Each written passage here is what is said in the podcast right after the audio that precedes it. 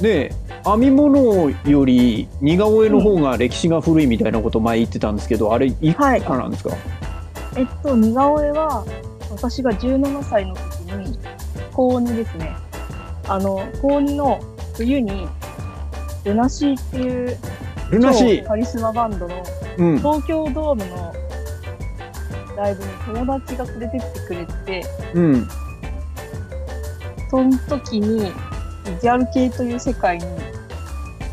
初めて触れて、うん、うおーってなって、うん、で漫画の絵とかを描いてあの高校、うん、高2の時に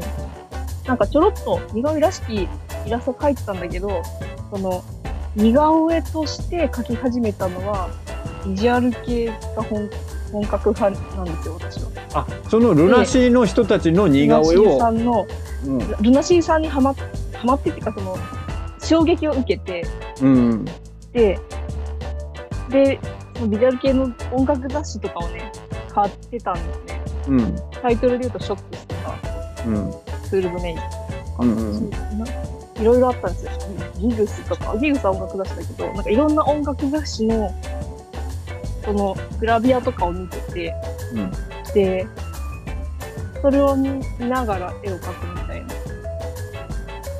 のをやりましたね。うん、えさっきそのもともともっと前から漫画は描いてたけどみたいな話になったけど、はい、ま、漫画はもっと前。漫画はあのもうちっちゃい時からずっと読んでたし私中学校2年生の時に漫画家になりたいって思っちゃったんですよ。おでそれで中学校卒業し、高校卒業して漫画の専門行ったりとか。おー、すごい。うん。その、でも漫画家になりたいっていう自分の熱量を同じ熱量で受け止めてくれる人は一人もいなかったんで、くすぶって、くすぶって成長みたいな感じですかね。あでもそん、うん、絵もそんなに上手いわけじゃないし、で、何よりね、内面がうん。全然育ってないからペラペラなんですよ。で、漫画って自分の人生をさらけ出さないと描けないから。うんうんうんうん。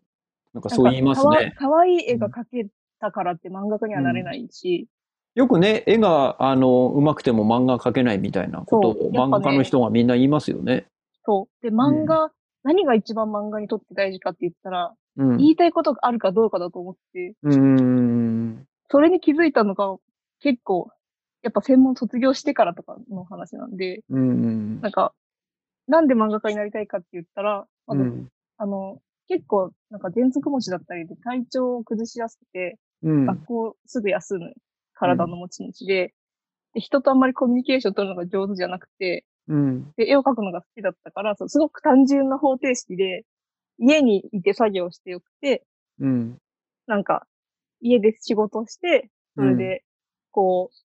う、回っていく仕事があるならそれをやりたいみたいな。単純な、すごく単純な方程式を使っては漫画家にやりたいって思ったけど、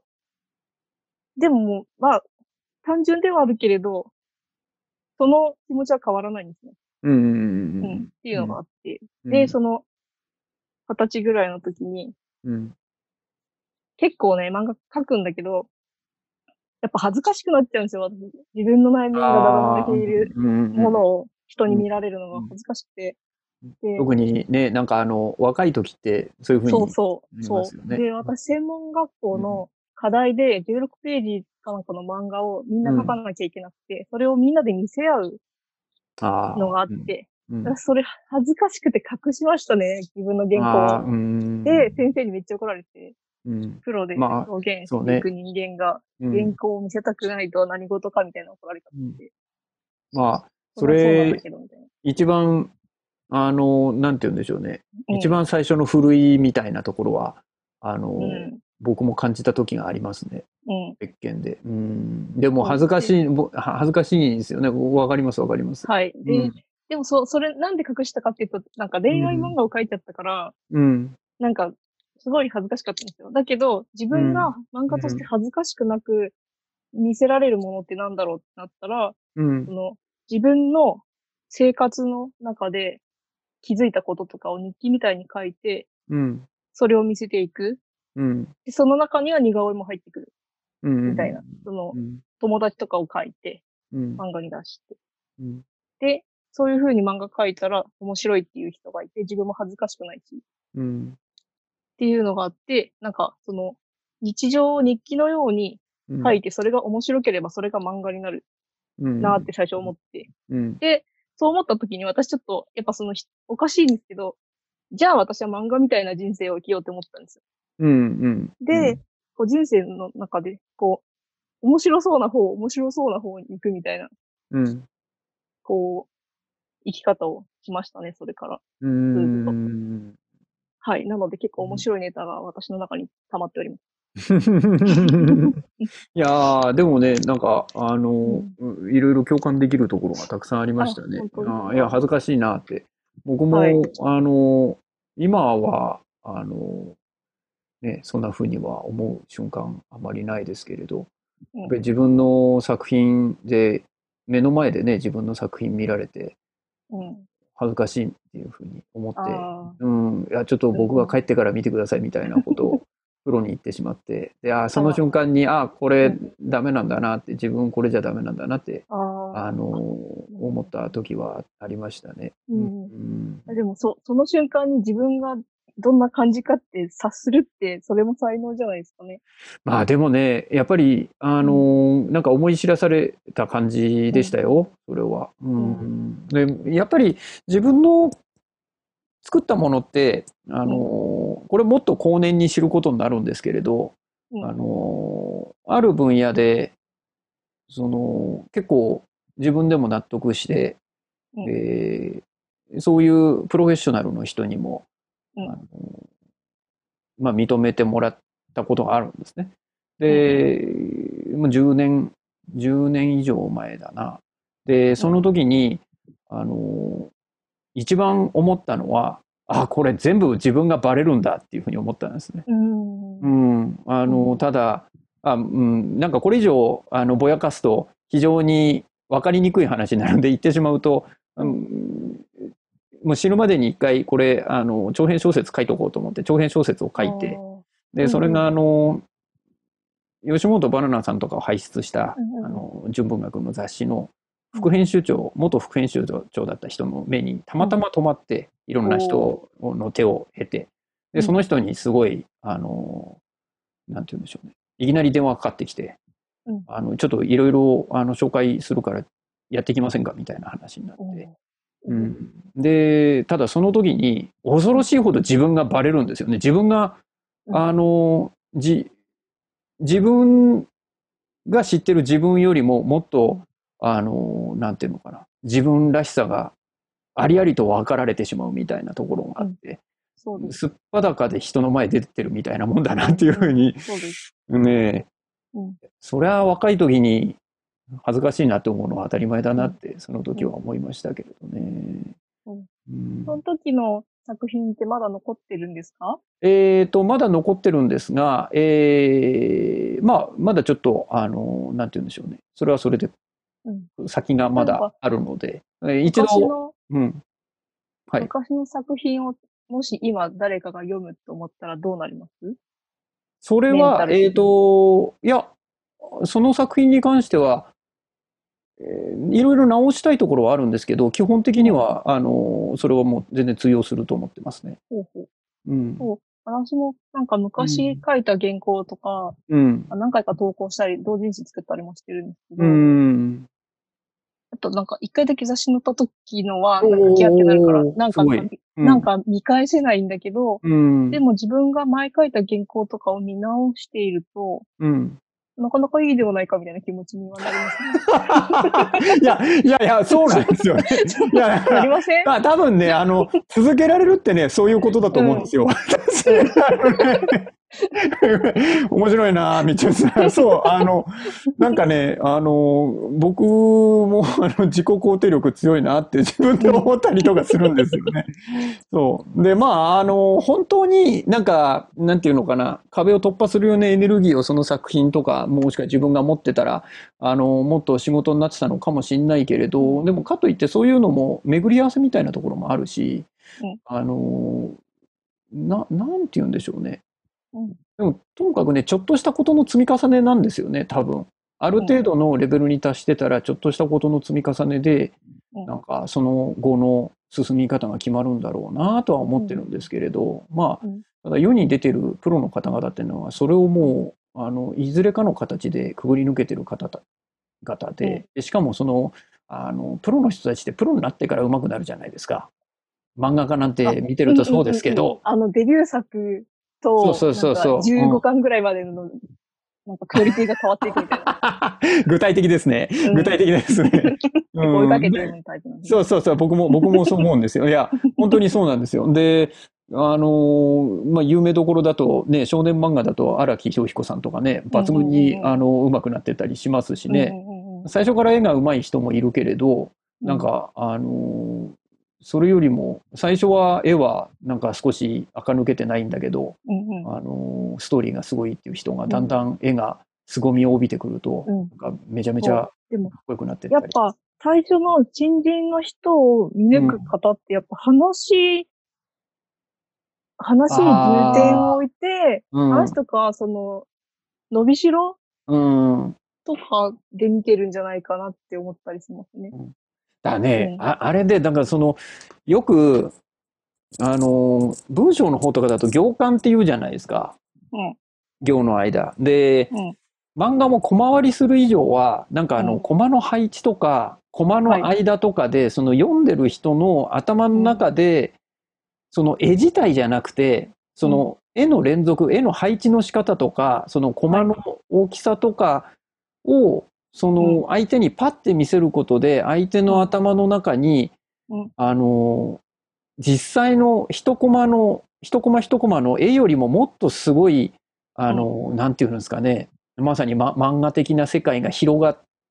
るように作られてるのが漫画じゃないですか。うん、うん、だから多分絵がすごい上手い人が小回りが下手なよりもなんかその絵が下手な人がなんか漫画でこれ表現したいって言って漫画好きでずっと読んできてなんとなく身についてしまったその小回りであるとかそんな漫画的表現で書いたものの方がパエネルギー値とか、そのパワー値高いんじゃないかなって思うんですよね。胸を打つっていう点では、そうそうそうそう。だと思います。うん。で、それをなんか今、道夫さんがおっしゃった、そのね、最初編集者が、あの、新人を見分けるには、あの、うん、なんか伸びしろっていうのは、なんかそういうところがメインなんじゃないかなっていうのは、いろいろな話聞いてると。人生が出るってことは、うん、なんか、その時絵が上手い下手とかよりは、うん、それを作った人そのものの心の状態とか、うんうんうん。なんか、そっちの方を見てるんじゃないかと思ってて。で、それが、うん、それがなんか、そのもちろん絵の細かいところにも現れるんですけれど、うん、なんかあの、見にくいところに、目が行きにくいところに現れてんじゃないかな。うん、あの、そのさっき言ったら文章の行間であるとか、うん、あの、うん、まあ、さっきのね、コマの配置とか、僕漫画の、漫画は自分は漫画の技術論とか自分で実践したことないので、読んだこともないし、うん、あの、なんか、どういうふうに言えばいいのかわからないんですけど、うん、そういうところに表現されてるんじゃないかなって思ったりもするんですね。うん、技術的なところよりも。うん。で、なんかね、この間思ったんですけれど、今度、道夫さんと、はい、あの、せっかくだから漫画の話したいなと思って、漫画、漫画について思ってたんですけれど、うん、あの、編み物も、うん、あれ、あの、編み目が揃うとか言うじゃないですか。うんうんうん、でも、目って、あれ、何もない空間のことを目って言ってるじゃないですか。うん、糸に囲まれた空間が目じゃないですか。うん。糸そのもののことを目と言わないじゃないですか。そうですね、ループの真ん中。ループの真ん中の空間じゃないですか。で、だから、その糸自体と編み目ってちょっと違くて、うん、まあ、人によっては、その周りの糸も全部含めて編み目だっていうふうに言うのかもしれないけれど、日本的な考えでいくんだったら、なんて言うんですかね、間っていう言葉、間って書いて間っていう言葉があったりとか、あと、器ってその、器のその、ね、陶芸のあの土の部分が大事なんじゃなくて、中の空間が中に何か入りますようにっていうために作られてから中の空間が大事だみたいな、うん、ことを言ったりとか、あの、そう考えると、編み目って、あの、糸の部分じゃなくて、糸に囲まれた空間なんですよね。うん、うん、で、なんかね、編み物ってそこの部分を道具がた、かぎ針だったらかぎ針、棒針だったら棒針の周りに糸をこう絡ませていくことによって、うん、あの、その目を作っていくわけじゃないですか。そうですね。うん。だからなんかね、その何もない空間を作っていくっていうことでは、うん、そこは同じなんじゃないかなって最近は思い始めている。何もない空間を作っていく。うん。結局、糸の部分っていうのはもちろん糸大事だし、さっきの器で言うんだったらば、当然周りのその土の部分、陶芸のその土とか釉薬で作られた硬い物体の部分がなければ中に物が収めようはないので、そこも大事だし、そこにどういうふうな美しさがあるかっていうのも大事なんだけれど、でも器の本質はその間の空間であると、うん、ことを考えた時に、うん、なんか非常に編み物を日本的に捉えると、うん、糸で囲まれた空間の部分その目の部分っていうところに集約されていくんじゃないかなっていうふうに思って、う。ん、でそれが、うん、あの漫画って日本的なもの文化じゃないですかあれ、うんうんうん、日本の文化じゃないですか。うん、で特にもっとその絵の中で言っても、うん、あの西洋の絵ってこう面を塗るっていうじゃないですか。ああ、そうですね。うん。でも日本の絵って、なんかどちらかというと、輪郭を描いていくみたいなところ。そうですね。うん、線が太くて。うん。パキッとするみたいな。パキッとする。でもあれ、うん、輪郭も実際には、輪郭自体が実際の物体ってあるわけじゃないですよね。うんうんうん、そこで物体が途切れてるだけじゃないですか。うん、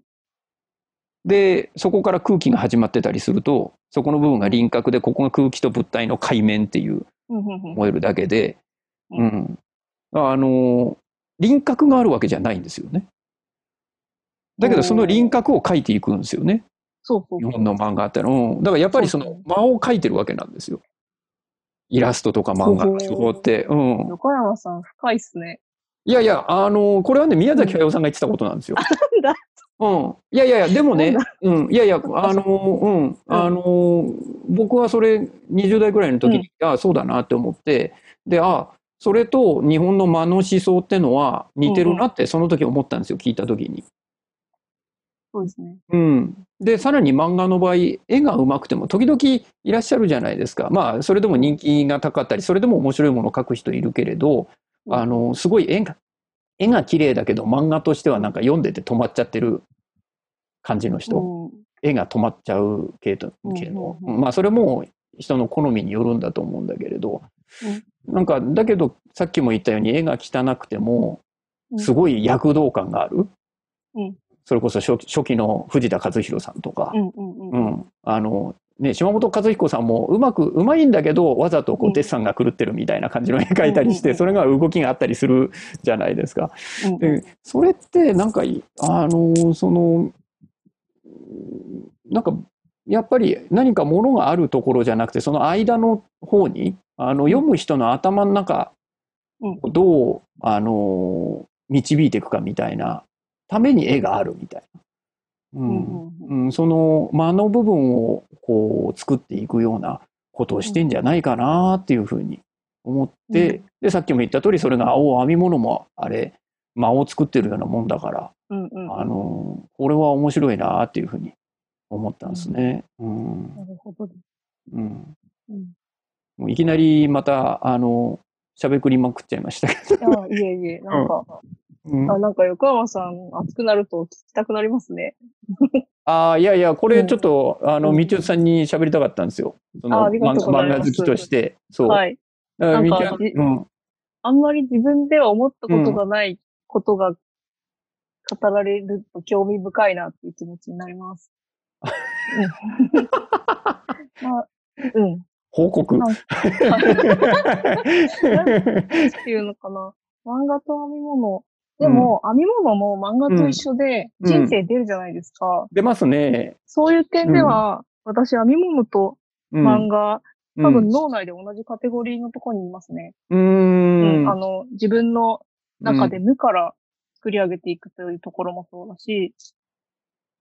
まあ、編集の編は編むですしね。うん。なんか自分の手を使って生み出すところもそうだし、うん、あと、まあ、基本的に一人で構築していく。うん、まあ、漫画はね、プロの方はアシスタントさん使ったりするけれど、でも話の0から100までは自分一人の脳から生まれたものを生み出していくっていう点では、私は自分の編みぐるみ作りとそんなに変わらないと思いますね。うん。いや、なんかね、編みぐ、ほら、この糸端の、あの、うん、ね、お話しするに際して、なんかいろいろ、あの、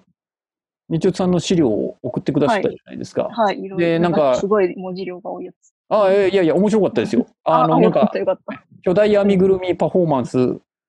編みパフォーマンスをどういうふうに自分の中で作っていくかみたいな、はい、あの資料とか。なんか、うん、そう、なんか、資料をいくつか送って、最初になんか自分が今までの人生で読んだ漫画のリストを、うん、なんかめっちゃいっぱい送って、でも漫画だけじゃなくて、あ、糸端だから編み物を絡めないといけないかなと思って、そので、その、編み、こう漫画をいっぱいめっちゃ読んだよ、それだけ読んだよっていうリストと、うん、A44 枚と、うん、あと、自分が原稿を作るときどんな感じなのかっていうのを A4 一読みました、読みました。で、最後に自分が編みぐるみを、巨大編みぐるみとかパフォーマンスするときはどんな流れなのかっていうのをとりあえず文字で打っといて、うん、糸端会議っぽくなればいいなと思って送ったんで。ありがとうございます。どうもどうも。ね、ありがとう。いや、全部、あの、拝読させていただきました。いや、だからなんかね、そのものづくりの過程の中でも、うん、あの、僕が、あやっぱりそうなんだって思うのは、あの、うん、もちろん実際作ってる過程が大事なのはもちろんなんですけれど、うん、あの、その前後で必ず、あの、なん、なんてことはない時間を過ごすようにしているような感じがあるんですよね。あ、うんうん。うん、あの、なんて言うんでしょうね。全部かっちり作ってるわけではないっていうことなんですよね。あの、はい、むしろその、書いてもらったパフォーマンスの流れの中に、パフォーマンスのことだけが書いてないっていうか。で、なんか物を作っていく中で、そういう空白の隙間の時間みたいなのって絶対必要だっていうふうに僕は思っていて。うん。あのー、そっか、意識しないで作ってた、それ。うん、ん、だから逆に言ったら、やる、そういうのをやっていく人ってのはみんな、あのー、そういうことしてるんじゃないかなっていうふうには僕は思ってはいるんですよね。うん、うん、あの何かその時にあの自分の中にインプットするんだっていう人もいればあの特になんてことはなく別にインプットも何もあのただグダグダ過ごすだけですみたいな。あの巨大編みぐるみ作る時って、うん、巨大編みぐるみを作るぞって思ってないんですよ。なんか、うん、話が来て、うん、要素をいろんなその状況とか、うん。場所の規模とか、時間とか、うん、いろんな、その、誰から来た話かとか、うん、誰が見るのかとか、どこに結局飾られるのかとか、うん、そういう要素を全部踏まえた上で、うん、考え、考えっていうかね、考えるよりは心の中で思っていると、生まれてくるんですよ。うんうんうん。だから、なんか、いい、いいもの作ってやろう、やろうぞって思ってないんですよ。なんか、こう、こういう条件の中で、その中の人たちが、一番、なんか喜ぶ形ってなんだろうって、思いながら日々生きてると、勝手に生まれてくる。うん。なんていうんですか。いや、でも、あの、そう、そう、そうだと思いますね。ある種、その、意志力は必要なんだけど、作為的であってはならないみたいな。ただ、その、えっ、ー、と、ある種の部分は自分でその仕掛けていかなきゃいけないから、うんうん、なんかそこと作為的であってはならないとの、その、う差差が自分で把握できてないといけないとか、うん話題話題にはなるようなものをあの作っていくことは必要だと思うんだけれど、うん、えー、いいものを作ってやろうって思わない方がいいみたいな。そうですね。なんか難しい、うん、うん、自分の自分が、うん、の心が燃えないと嫌だな、うん、あの、そう、こうすればすごいって思われるだろうとかじゃなくて、うん、自分も楽しいし、うん、周りも、あそう周りがびっくりしてくれるだろうなっての、びっくりっていうのは、うん。なんか、本当に子供みたいにびっくりしてほしいんですよ。うん。そう、それがありますね。うん。うん。なんかいいもの作ってやろうよりは、うん。みんなの子供の心をびっくりさせたいですね。うん。うん。うんなんかね、だからそういうものが、あの、中心にあって、実際にやることであるとか、実際のその物理的なこと、あの、手を動かすとかなんとかっていうのは、その周りに、その、なんて言うんでしょうね、その道夫さんの場合だったら、道夫さんのその、こういうふうに、あの、みんなの子供の頃をびっくりさせたいっていうような気持ちの周りに、その気持ちの形に沿うようにして、えー、多分、あの、実際にパフォーマンスしていったり、はい、パフォーマンスしてる時っていうのは、ある種、その、わかりやすいわけですよ。お編んでるねっていう感じなので。うん。だけど、その、あの、パフォーマンス自体が、あの、うん、中心に来るっていうよりも、そのパフォーマンスが、あの、なんか、このみんなの子供の心をびっくりさせてあげ、うん、であびっくりさせられたら嬉しいみたいな、はい、ものの心の形に沿ったものになるようにしていくっていうような、すごいまだらっこしい話になっちゃいましたけど、そうでも、そうなんですよ。そのもん、だから、結局分かりやすいものであるとか、物理的なものとか、あの、目、目に見えやすいものっていうのは、あの、その後からその自分のえー、自分であるとかその作品であるとか活動であるとかの形に沿うようなものを選択していく。だからそれはそれ大事なんですよ。あの、うん、自分の意思に沿わないものを選んじゃったりとかしたら、それはやっぱり、うん、あの、そぐわないので、はい、それはそれで大事なんだけど、一番最初に、あの、来るのが、そういう物理的なものだったりするわけではないんじゃないかなっていうふうには思うんですね。だから編み物で言っちゃうんだったら、あの、まず最初に、あの、ちょっとバカっぽい話なんですけど、まず最初に、あの、編み目である穴がまず存在するんですよ。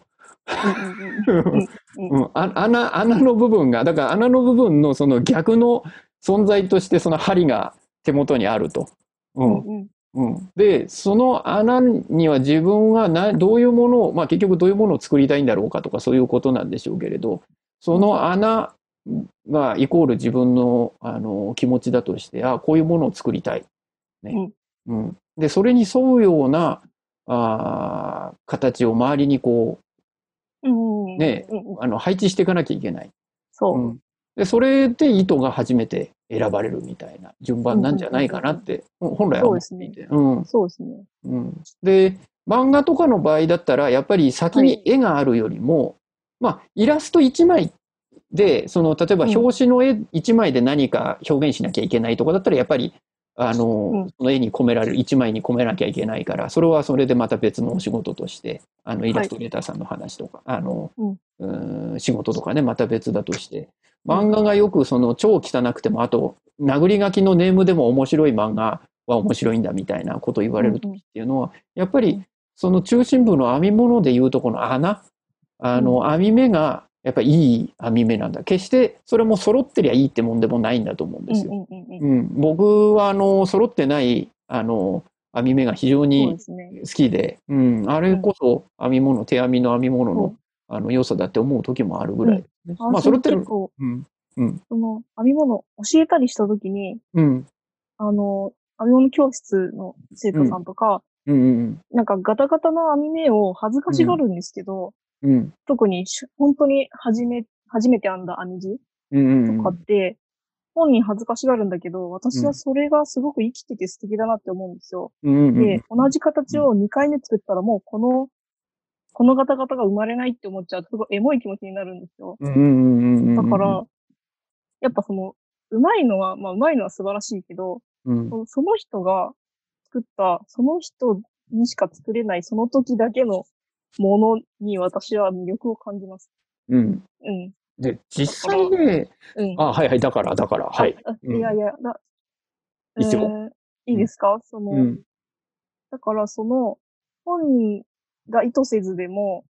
その、あ、網目の穴の部分を、その人の手が表現してるんだって思うんですよ。うん。なんつうの？だから私は、教えるときとかに、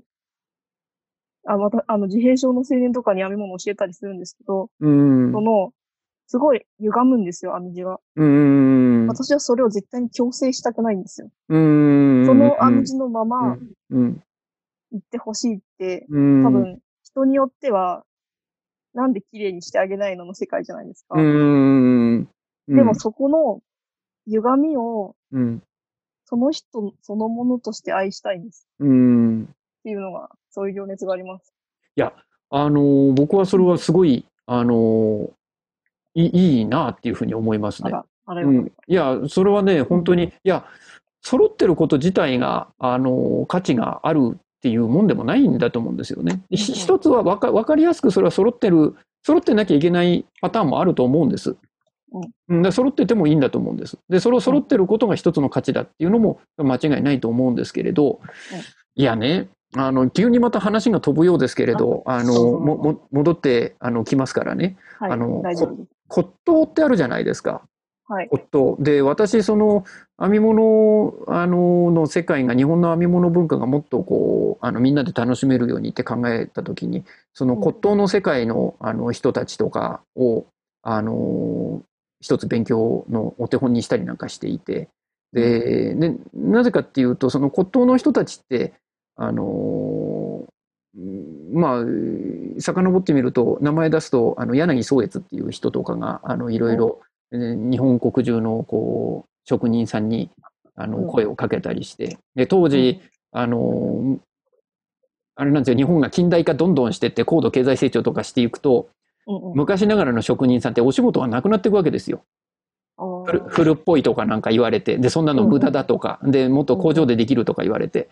うん、でも、あの、その柳宗悦っていう人は、その時の、その時代にあった、あの、商品になるようなもののアイデアをその職人さんとこ持ってって、その職人さんたちに仕事を作ったっていうのがその柳宗悦さんの、あの、やった活動の一つのことで。で、そうすると昔ながらの技術を活かして、えー、みんなが喜ぶようなおしゃれな商品とか出てくるわけですよ。で、それなりの値段でもおしゃれだから売れるわけですよ。で、それが今でも続いてきて、あの、まあね、あの女性が結構好むようなおしゃれな、あの、民芸的なおしゃれなもの、民芸的じゃなくても、あ、これ、あの、はおしゃれな人が使うやつだって言われてるものは、その流れで作られた、あの、文化だったりするんですね。で、その時の、あの、骨董の、そういう、あの、骨董方面の古道具とか骨董方面とか職人さん系の一つのやり方っていうのが、ともかく同じ種類のものを集めるっていうものなんですよ。例えば、例えばですよ、みちゅうさん、マッチ箱あるじゃないですか。うん。マッチ箱を一つだけしか持ってませんだったら、例えばあの、うん、そうですね、スナック優子って書いてある、あの、で、マッチ箱があるとするじゃないですか。うんしかもあの、昔ながらのなんかか、紙の板マッチみたいなやつ、板みたいなやつあるじゃないですか。スナック優子って書いてあるんですよ。ね、あの、ちぎって使うやつです、そうそうそう、ちぎって使うやつ。そうそうそうそう。でね、あのー、そのスナックユコのだけだったら、これ火つけられるねって。でも俺タバコ吸わないしな、ぐらいになっちゃうじゃないですか。でもね、それが、集め始めて、自分のところに1000個、マッチ箱ありましたってなって、綺麗にそれが、あの、整理されて並んでたら、ちょっと見てて面白いじゃないですか。で、それがね、1万種類今度、集まりましたってなったら、結構価値が出てくるわけですよ。で、なんかマッチ箱美術館みたいなものがちっちゃいのが、あの、作れるかもしれないじゃないですか。面白いことにね、一つだけだと、そんなにその金銭的な価値がないものでも、ある程度を越して、すごい集めると、急に価値が出てきたりするってあるんです。う。ん、で、そういう価値づけの仕方とか、いろんな価値づけがあります。私があの、骨董品屋さん系統で一番びっくりしたのは、あの、その展示会で壁に、なんか、かっこいいんだけど、もう骨董屋さんで、あの、おしゃれ系の骨董屋さんってともかくかっこいいですからね。壁に何か使い古した紙が貼ってあるんですよ。変な形した。で、なんだろうと思って近づいてみると、横に、使い古しコーヒーフィルターって書いてあるんですよ。使ったコーヒーフィルターを壁に貼ってるだけなんですよ。へうん。で、なんか2000 2017年とか間結構最近じゃないかみたいな感じの。だけど、その配置によってはかっこよく見えるんですね。うん、で、これ売ってるんですかって店主に聞くと、うん、あ、まあまあ売ってますみたいな。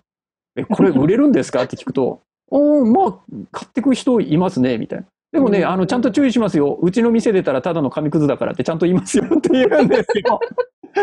面白いね。そうそうそう。あのね、価値づけってそういうものなんです。うんうんうん、で、あの、その中の一番わかりやすいのはさっき言った集めていくっていうこと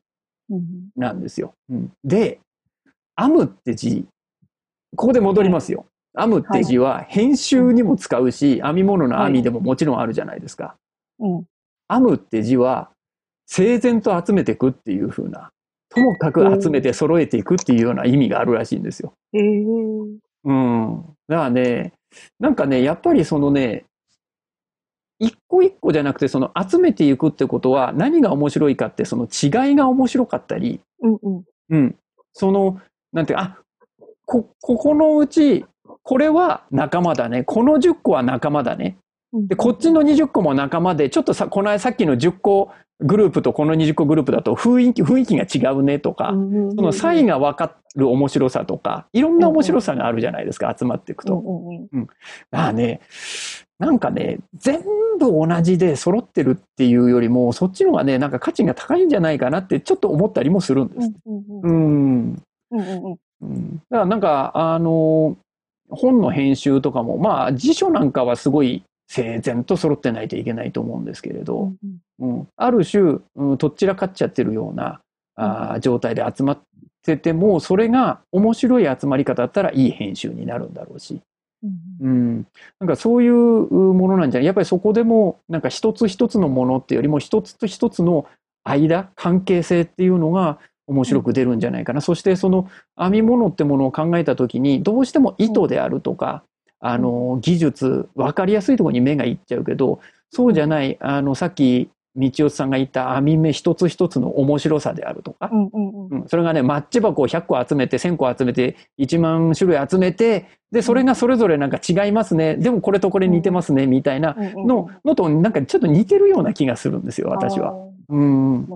うん、で、これだけの時間をかけて、うん、僕は、道夫さんの言うことをそうだと思うなっていう、その一言に集約させたいっていう。あら、嬉しい。非常に。そう、なんか、うん、編み、編み物って、なんか趣味とかやってる人も、なんか綺麗に編めることを目標にしてる人、やっぱすごい多いじゃないですか。綺麗に整整って、きっちり編み図通りに編めることが目標にしてる人とかが、すごい多いんだけど、なんか自分の考え方だと、うん、なんか、その人が編んでることそのものが素晴らしいから、うん、何かに寄せようとしなくたっていいのにって思っちゃうんですよ。うんうんうんうん、なんか、みんなそれぞれ楽しくて、それが生まれたものは素敵に決まってるんだから、それをなんか教科書と比べてここがダメだってしなくたっていいんじゃないかって思っちゃうんですよね。うん、いや、よっぽど売るものとかでないならば。いや、売るものでもね、なんかきちんと価値づけができてれば僕はそれでいいと思ってますけれどね。うん、あの、道夫さんもおそらく、あの、内心ではそう思ってるはず勝手に思ってるんですけど。そうです。それは今までの話の流れ上そうでしょ。でね。やっぱ、だってでもその、うん、そこをきちっとやっていくことをすごく大事に生きている方もいるから。もちろんです。いや、それはね、そういう。そう。それはそういう手法があるから、ただ、うん、あの、そう、そういう人たちの、あの、うん、作品って本当素晴らしいんですよ。あの、やっぱり揃ってて、綺麗で、あ綺麗に編めてっていうのは素晴らしいことなんですよ。ただ、そうそうすることで、他の価値が下がっちゃうわけではないっていうことを言いたいってことなんですよね、我々は。うん。そう。な、うん、なんていうんですかね。そう、なんか、なんだろう、そう、なんか、今って結構みんなきっちりできない自分をに罰つけたりしちゃうじゃないですか。うん、で自分で罰つけちゃったり、その近く、近くにいてなんか自分が思ってた教科書と違うことをしてる人になんか言っちゃったりとか、そういうのがなくなればいいのにって思ってます。うんうん、あの、私が編んでて楽しくて、あなたも編んでて楽しいね。それでいいじゃないっていう世界がもっとなんか広がったらすごくいいな。なんだろうな。いやいや、あの、いや、おっしゃる、おっしゃる通りと思いますよ。いや、これでね、うん、あの、あれなんですよ、実はね、今日はこれ、あの、ここの糸端会議でお話しする許可を取ってないんで、あの、お名前は伏せますけれど、はい、あの、もうかなり人気のある、あの、作家さんで、あの、お話ししてて、あの、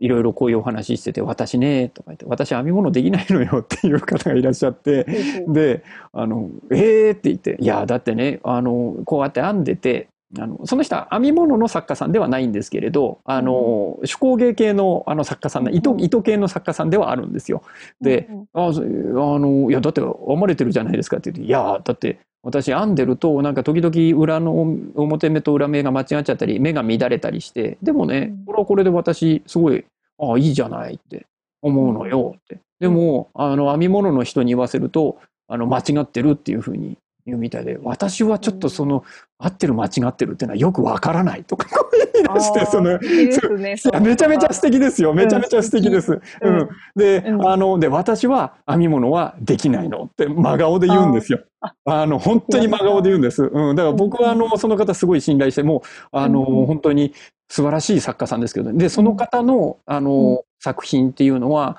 あの、すごい価値づけられておしゃれなものとして、あの社会一般社会には受け入れられてますね。あの私、ちょっと前までデイサービスで、はい、あの、利用者さんに編み物を教え、教えるというか一緒に編み物する時間を持ってたんですね。うん、その時に、認知症の方が編んだものって、うん、やっぱ途中でひっくり返ったり、うんうんうん、ゴム編みだったはずなのにメリヤス編みになったり、うん、なんかそれがまたも反転したり面白いんですよ。うんうんうん、で、私はそれをすっごく素敵だなって思うんです。うん、で、うん、でも、もしかしたら家族の人から見たら、うん、なんか全然ちゃんと編めてないわってなるかもしれないんだけど、うん、なんかね、そう、な、うん、なんかね、そう、そういう、そういうところに生きてる感を感じてしまうんですよ。うんうんうん、なんつうんですか。うん、そう。まあ、うん、うん、なんか言ってる、言ってる意味、言ってる意味わかります。あの、言ってる意味わかります。あの、なんか、うん。そこにときめきます。うん。あの、可愛いなって。前 NHK で、あの、アウトサイダーアートの特集をしていて、で、僕はアウトサイダーアートって言い方実はあんまりあの好きではなくて、本来的にその、あの、本当に多様性を、のことを考えるんだったら、あの、インもアウトもないだろうって、アウトサイダーっていう言葉自体が、あの、ちょっと、あの、違和感じゃないかなって僕は思ってるんですけれど、まあ、あの、その番、そういうふうに番組を、あの、作っていたので、今はそう言わざるを得ないなとは思うんですけれど、その時に、その、出てくる、あの、作家さんの、その施設にいらっしゃる人がひたすら、なんか特殊な方法で、他の通常ではそういうふうには糸は作らないっていう方法でひたすら長い細い糸を作ったりしてるのがあるんですよ。ちょっとね、どういう手法で作ってたか忘れちゃったんですけれど、うんうん、それがね、美しいんですよ、その糸が。うん。あの、ね、うん、決して紡がない。な、あれなんで紡がない？紡がない。なんかね、紙を切っていくのかな？何かを切っていくんですよね。細く。うん。で、それを繋いでいくだけなんですよ。そのね、糸がね、見事に綺麗なんですよね。うん、で、うん。だからね、そういう、あの、道代さんのおっしゃるところは私はわかりますよ。うん、なんか、その人の個体が生み出している唯一無二のものみたいなのを大事にしたいですね。うん。そうなんですよね。で、うん、それでなおかつ、それが、あの、一般的に受け入れられる形っていうのが結構あり得て、うん、あの、あ、これってさっき、さっきのアウトサイダーアートっていうのは僕があの、あの、ちょっと物申したのはそこの理由なんですけれど、それだからいいんだっていうふうにするんじゃなくて、その、なんか、道夫さんが言う通り、もう一人一人、そう、そう、あの、一人一人のものが絶対そうで、これはもう、あの、その自然に出てきたもののうち、あの、この人の出方っていうのがこういう特殊な出方っていうのをこうそれ自体が実は各地があるんじゃないかっていうような見方ってことですよね。うんうん、多分横山さんが言ったようになって、そう、それが、なんか、それになんか素敵な需要があるパターンがあるよってことなのかなうん、あのね、違うかな。わ、わからない。ちょっとね、そこの部分って非常に難しい問題で、あの、板端で、うん、糸端でなかなか語りづらい、そうですね、あの、ところにもなってしまうから、えっと、あの、うん。うん。例えば、私が言ってることって、うん、なん。か言い方によっては、うん、例えば、その、人によってはこの網目がガタガタな、うん、なんか粗悪なものをいいものとして見せようとしているだけなのではないかみたいな。意見も出るっちゃ出るとは思うんですよね。わかるわかる。で、うん、でも私はそれをご利用するつもりもないんですけど、うんうん、その、それを素晴らしいと思う需要の世界があるなって思ってるみたいなとこがあって、な、私もちょっとそこは悩みどころではあるんですけど、その、こう、例えば音楽だったら、うん、クラシックがあって、ロックがあって、うん、童謡があって、うん、いろいろ、まあ、即興があって、うん、フュージョンがあって、うん、いろいろあるじゃないですか。うん、そういうジャンルの違いを楽しむ人たちの、こう、豊かな視点みたいなのがあれば、うん、どんな網地も対応できていくんじゃないかと。うん。な、なん、何を言ってるかわかんない。いや、あの、うん、いや、本当そうなんですよ。いや、正味、はい、あの、綺麗な網地、洗練されていて、その揃っている綺麗な網地も、はい、あの、価値が高い。で、同時に、あの、乱れていても、あの、成立してる、その成立感が、あの、あるものも価値が高い。あの、どっちにしろ、綺麗でも、あの、可愛くなかったりとか、あの、成立してないパターンあるし、あの、乱れて、み、乱れてて成立しないのを考えてみたら、あの、いいとこないですね。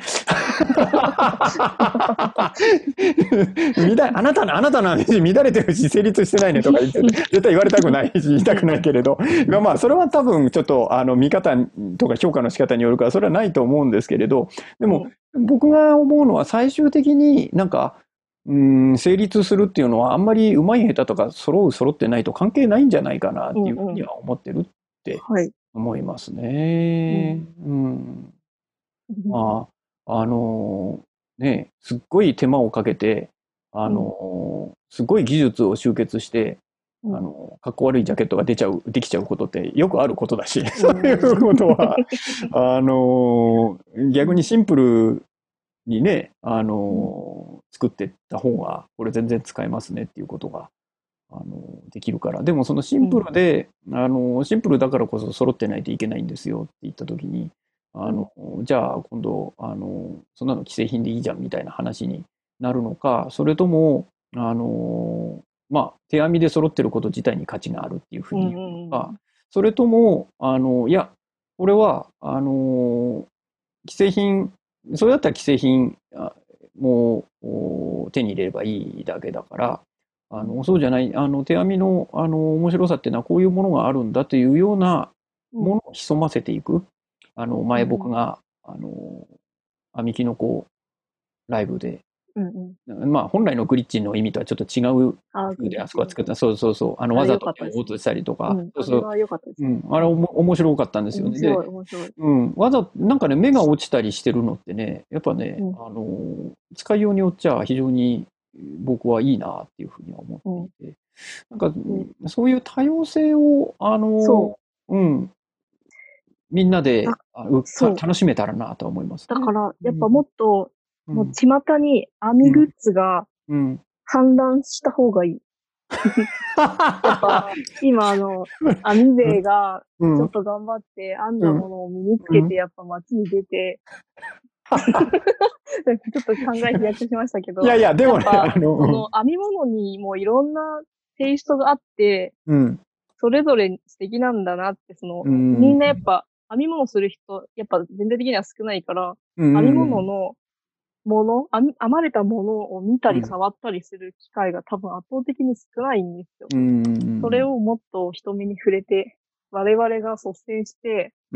人目に触れていくことで、いろんな編み物があって、いろんなジャンルがあって、うん、それぞれ自分の好きに選んでいいんだみたいな、うん、世界になったらいいですね。うんうんうん。それも、あの、その方向性も非常に、あの、うん、そうだなと思いますね。はい、あとはなんか、あの、もっとその、今、まあ大体みんな自分のやってることってそう、そう人間だ、人間みんなそうなんですけれど、うん、その自分のやってる分野とかに関して、あの、それが特別だっていうふうに、あの自分にとってですよ。自分にとって特別だってならずに、はい、あの、はい、他の分野と、あの、うん、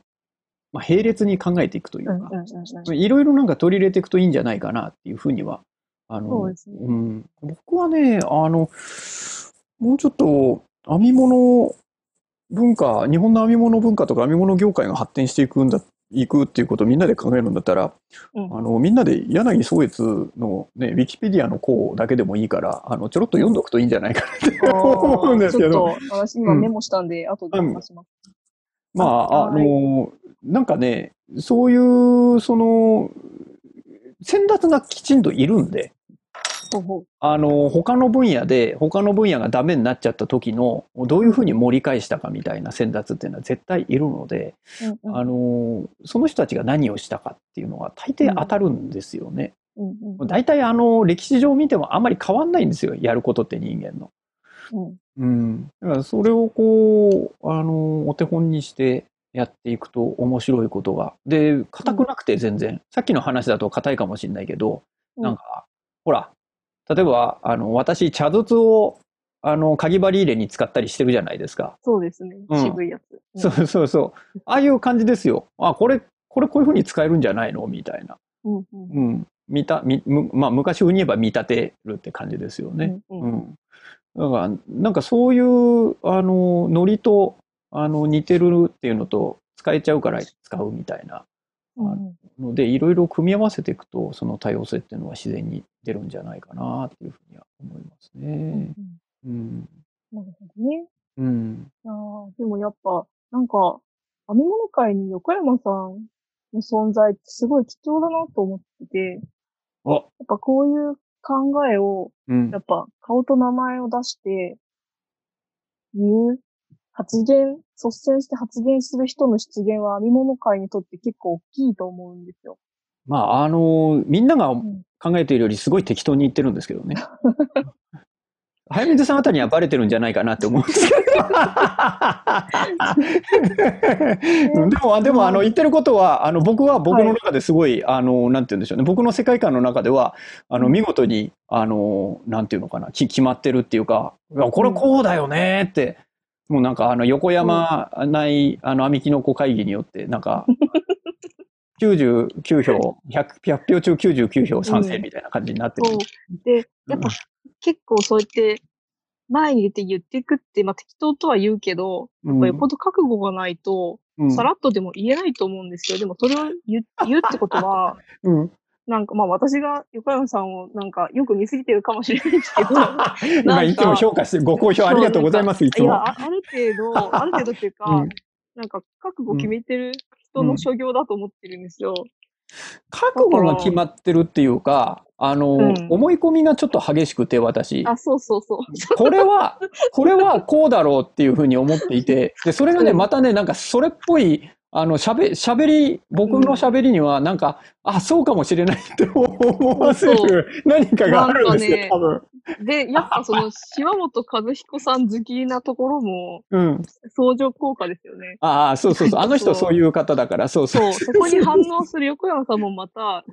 熱血の人だなと思います。ありがとうございます。ね、みんなが熱血なのかな？熱いって言われることはよくあるんですけど、熱血なのかな、はい、でもあのよく喋りますね。で、僕があの、うん、適当とは言ったんですけど、僕は確信してるんですよね。うん、こういうふうにしていけば、あの、うん、あの、みんなにとっていいだろうっていうのは。で、こういうのは、あの、みんなにとって面白いんだろうっていうのは確信はしてます。うん。はい。ただ、あの、みんなが思ってるようには、その理論でガチガチになったりとかはしてないですね。うんうんうん、理論も使うんですけれど、あの、理論は半分ですよね。